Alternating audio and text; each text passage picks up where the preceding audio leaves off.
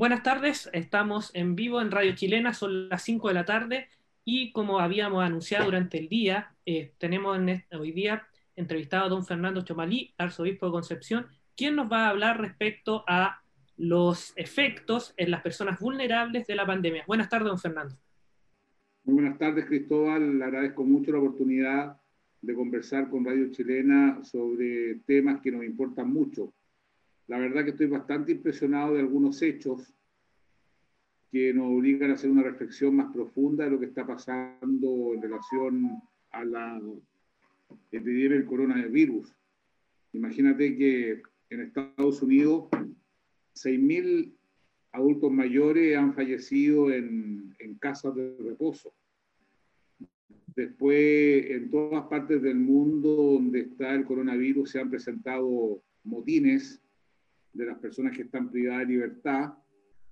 Y eso nos hace pensar eh, respecto de, de, la dignidad que tiene todo ser humano. Eso a mí me ha impactado mucho, la verdad, me ha impactado mucho. Y también migrantes que llegaron muy entusiasmados a Chile y ahora se quieren ir porque además de la indefensión que sienten, están lejos de sus familiares. Entonces, yo veía que hay tres niveles de comprensión de esto. Uno, las políticas públicas, que son importantes, eh, hay que seguirlas, hay que apoyarlas.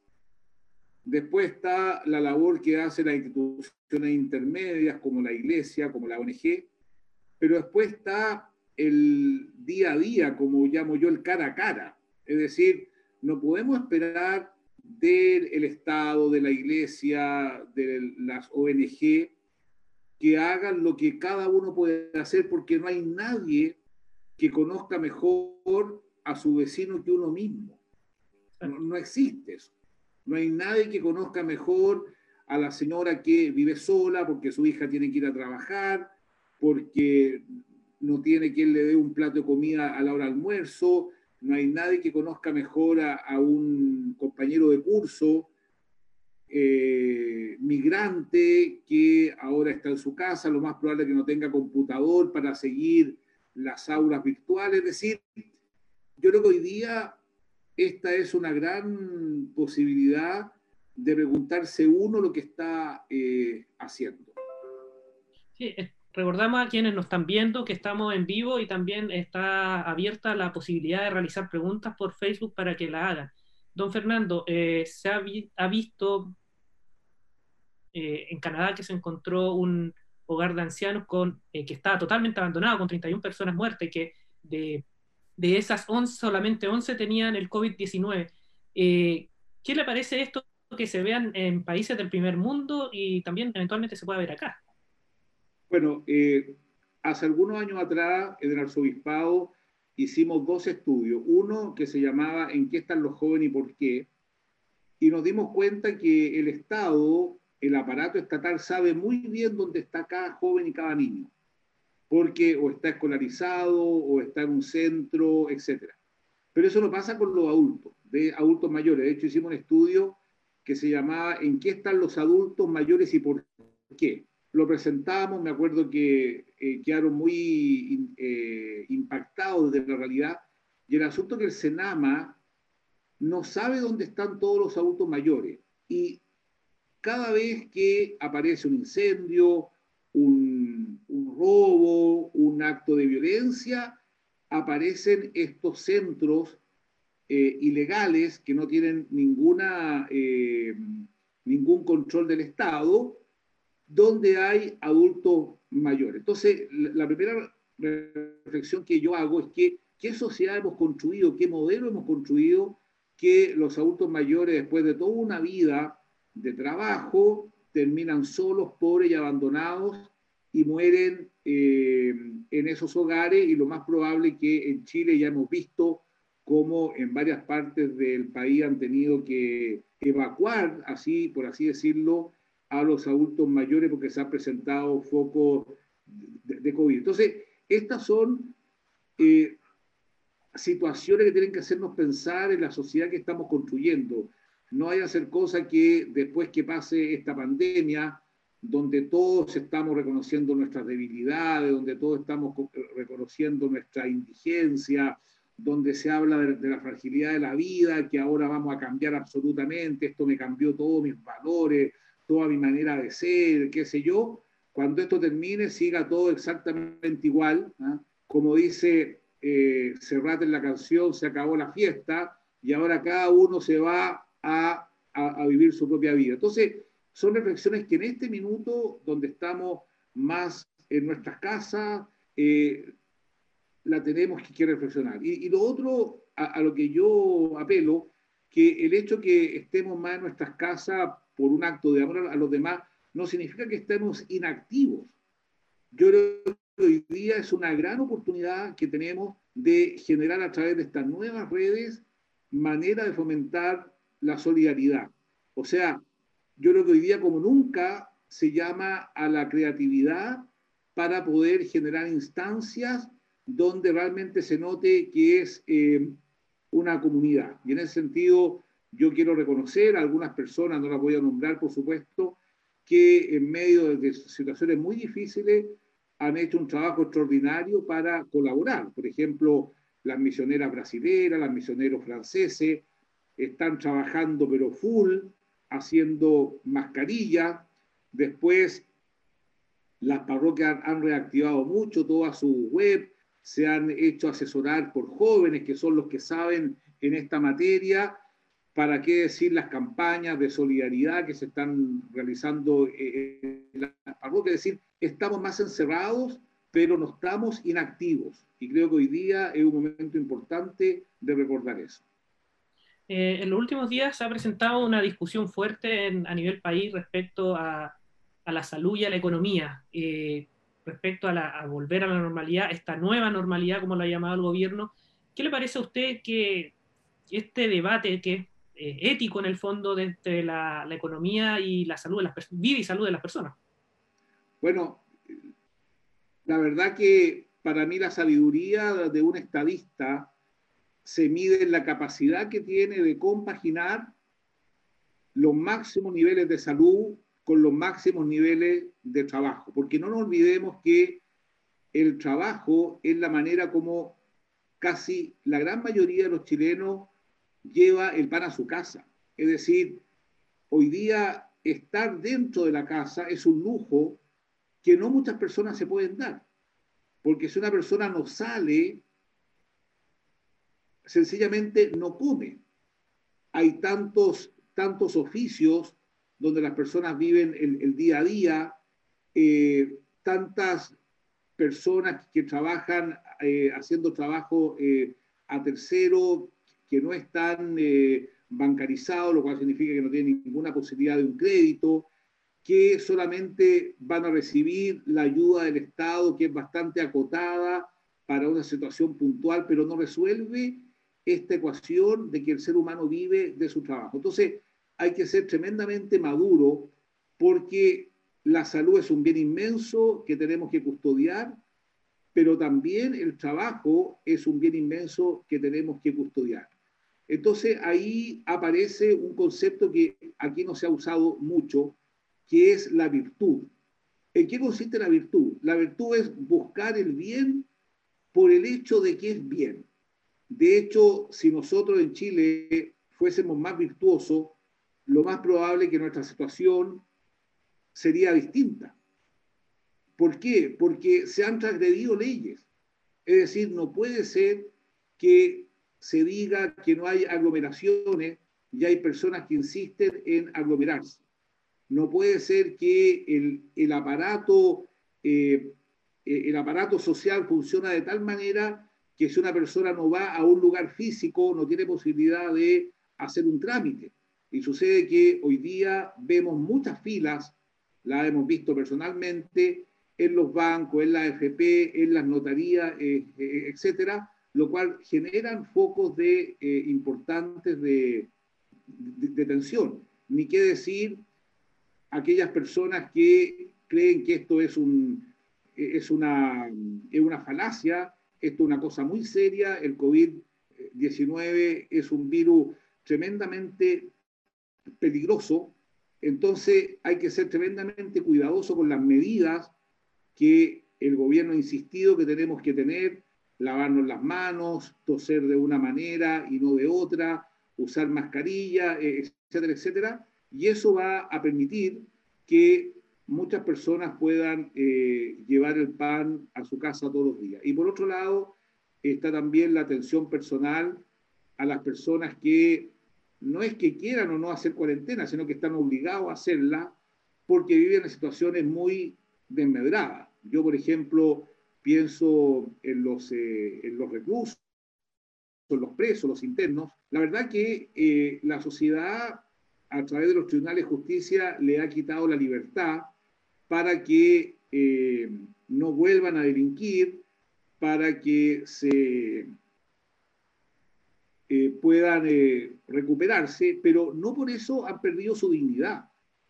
Y parte de la dignidad de los seres humanos son derechos que las personas tienen y así como el Estado nos pone restricciones a nosotros para no expandir el virus de tal manera de poder cuidarnos, también el Estado tiene el derecho de procurar todas las instancias posibles para que las personas que estén privadas de libertad no estén privadas del derecho a cuidarse, a sanarse si es necesario. Eso sería una injusta discriminación de que el día de mañana, si una persona necesita un respirador artificial, Dios quiera que nunca lleguemos a esa situación, pero nadie sabe, estamos todos expuestos, se haga una discriminación respecto de una persona por su condición social, por su condición de interno. Eso no puede ser porque la dignidad del ser humano es dada por Dios y no se pierde nunca. Y en ese sentido, usted mencionó un punto importante de otra gente, eh, personas vulnerables que si bien cometieron delito, eh, están, están, privadas de libertad, eh, también tienen sus derechos. Y en ese sentido, se, por parte del Estado, del, del gobierno, y de los, legisladores, se aprobó una, una, ley de indulto. ¿A usted qué le parece? ¿Le parece justa, necesaria, también un poco para...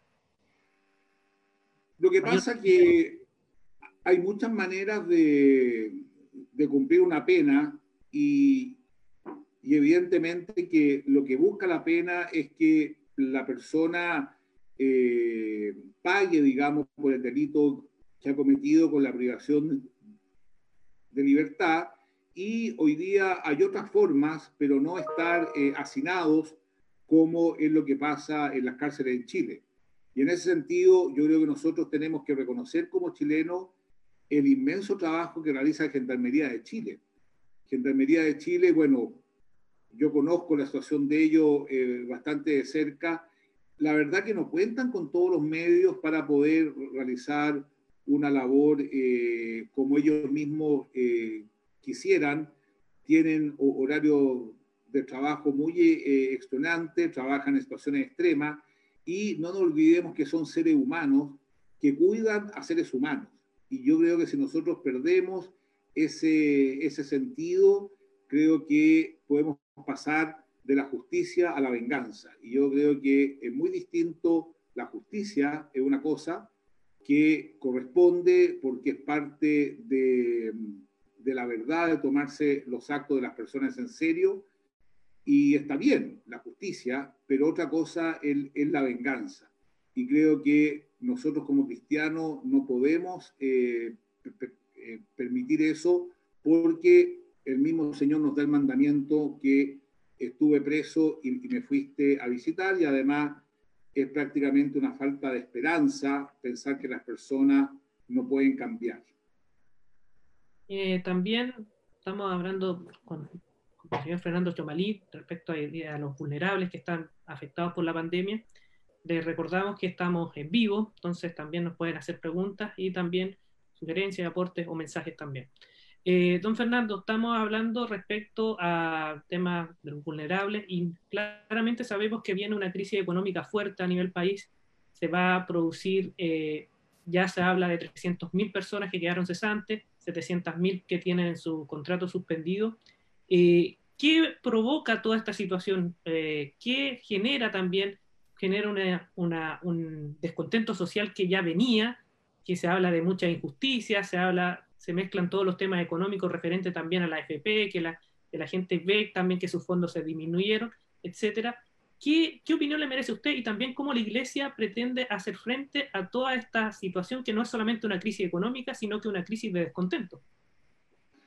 Bueno, en primer lugar, eh, todos vamos a ser más pobres.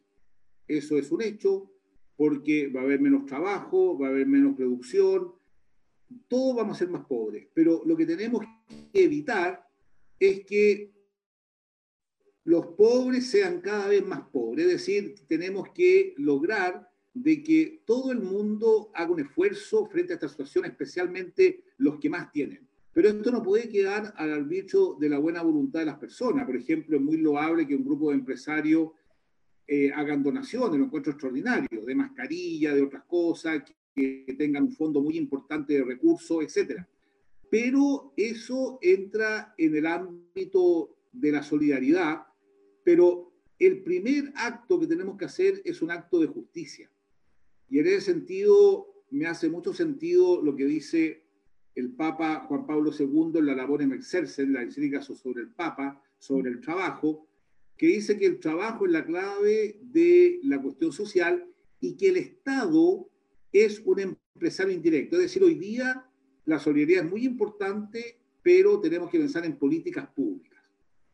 Y en las políticas públicas tenemos que ver lo que está pasando en la realidad. Hay tantas personas que llegan a trabajar, jóvenes, entusiastas, muchos endeudados de la carrera universitaria que hicieron, y después de 40 años de trabajo terminan solos y terminan pobres. Eso no puede ser. Es decir, la parábola de el rico Epulón, que se da un gran banquete, y de Lázaro que está debajo de la mesa, eso se sigue dando hoy día y esta situación la puede agudizar. Por lo tanto, hoy día es una posibilidad de revertir esa situación. Yo sería muy irresponsable si diera soluciones técnicas. Yo no las tengo. La iglesia no tiene soluciones técnicas respecto de cómo tener el mejor sistema de pensión, etc. Pero lo que sí tenemos una dimensión ética que no puede ser de que no haya un mínimo garantizado para el futuro. Pero también lo otro que a mí me parece muy importante es que tenemos que esforzarnos todos. Es decir, hoy día los pequeños empresarios, los pequeños emprendedores, eh, las pymes, también están en condiciones muy desmedradas. De hecho, nosotros mismos tenemos un serio problema en la lavandería, donde tenemos menos ropa, hemos tenido que decir a los jóvenes, con síndrome Down que se vayan para su casa durante un tiempo con un, dolor inmenso, pero eso nos obliga a nosotros, a los que estamos eh, sanos, que nos esforcemos el doble para llevar la carga a los demás. Yo creo que ahí hay, una, hay un acto de responsabilidad que nos obliga a trabajar más en beneficio de los que más lo necesitan. Y en el caso mío, trabajar más y buscar nuevas fórmulas para poder llegar con el Evangelio. Yo he visto cómo pequeños eh, eh, empresarios se han reinventado para poder eh, asegurar el sustento de su familia y cuidar algunos trabajos, pero eso hoy día no está garantizado. Entonces, también este es un llamado de conciencia a la responsabilidad de las personas, porque sencillamente va a haber un momento donde muchas empresas, muchas instituciones no van a poder seguir eh, pagando los sueldos. Finalmente, don Fernando, para ir cerrando ya este ciclo, podríamos decir, de, en vivo, de y primera vez que lo hacemos en vivo para que las personas también vayan acostumbrándose, usted está el próximo mes a cumplir eh, nueve años aquí en la arquidiócesis. ¿Cómo ha sido su experiencia con las personas más vulnerables, adultos mayores, niños, jóvenes, etcétera? Bueno, la verdad que eso daría para otra entrevista, porque, porque no, no da para un par de minutos, porque han sido nueve años muy intensos, muy, muy intensos, que incluso, digamos, he, llegado a, a, solicitarle la renuncia al Santo Padre frente a una gran impotencia que uno siente en relación a los grandes desafíos que se nos presentan a, la dificultad que yo he encontrado, tal vez por mi manera de ser, qué sé yo, para poder sacar adelante proyectos. Por lo tanto, sería una conversación para otra oportunidad, pero han sido tremendamente intensos, tremendamente intensos.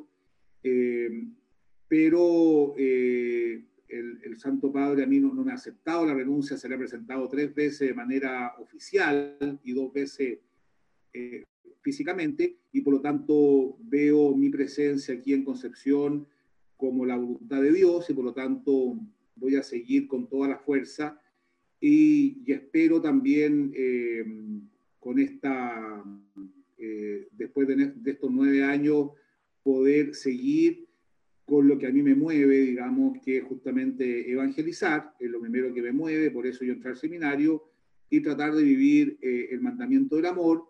Y poco a poco hemos ido generando equipos de trabajo que, mm, que, creen que hay un camino interesante que puede seguir la, iglesia y espero con ellos poder eh, avanzar. Pero, pero si, yo, si yo te dijera que han sido nueve años de color de rosa, donde todo ha estado bien, etcétera, sería mentir.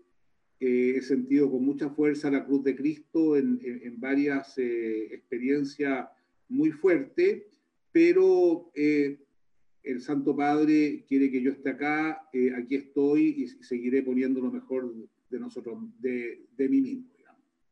Agradecemos, don Fernando, por su tiempo, por su disposición con Radio Chilena y también con todos los medios de la Iglesia de Concepción para esta entrevista y este ciclo en vivo, porque también es importante que las personas aprovechemos los medios que tenemos para que las personas puedan interactuar con nosotros. Bueno, mira, eh, vamos a seguir en esto, dado que no tenemos posibilidad de juntarnos físicamente, este tiempo vamos a trabajar mucho, mucho, mucho para fortalecer nuestras redes y queda claro que es una manera privilegiada que tenemos de llegar a mucha gente y esto, esto va a ser, como hace mucho tiempo he intentado hacerlo, un, eh, un canal de comunicaciones de un arzobispado real, aunque virtual, pero real. De hecho, nosotros estamos llegando a personas concretas, eh, las palabras que aquí se dicen, los gestos que aquí se dicen, llegan a las personas y por lo tanto esto no es una quimera, los medios de comunicación social no son una quimera, son una realidad que tocan la esencia de las personas y por lo tanto siempre he sostenido que tenemos una arquidiócesis real con personas concretas que podemos saludar, qué sé yo, pero también tenemos una arquidiócesis donde hay muchas personas que eh, han sido tocadas por estos medios a los cuales nosotros eh, tenemos acceso. Así que es una gran posibilidad que tenemos en estos días, digamos, hasta que, hasta que termine este confinamiento, de trabajar al máximo para tener la mejor red posible, con los mejores equipos posibles para poder anunciar el Evangelio y salir al servicio de los demás. De hecho, gracias a las redes, eh, estamos, eh, eh, yo he estado vendiendo en lo personal unos cuadros que he hecho, digamos, y, y, el asunto que ha sido todo gracias a las redes, todo gracias a las redes, y eso, y eso se ha convertido las personas a través de las redes han hecho sus depósitos en la cuenta del arzobispado. Gracias a las redes se le ha entregado ese dinero a las parroquias y ellos han podido comprar comida concreta para personas concretas. Es decir, este es un camino virtuoso de comunicación que se traduce en realidad para las personas. Algo que hace 10 años atrás imposible hacer, imposible, pero hoy día está instalado y nosotros vamos a hacer lo mejor para eh, seguir en esta, en esta línea. Así que yo agradezco la oportunidad y seguiremos eh, con estos, eh, estas conversaciones que yo sé que mucha gente las siga. Y a esto vamos a sumar diálogo, sumamos desde la Plaza del Alma y espero que todos los sacerdotes, que la gran mayoría o casi todos tienen un, un aparato como este, tienen una gran posibilidad de contactarse con mucha gente, como muchos de ellos lo han estado haciendo. Muchas gracias.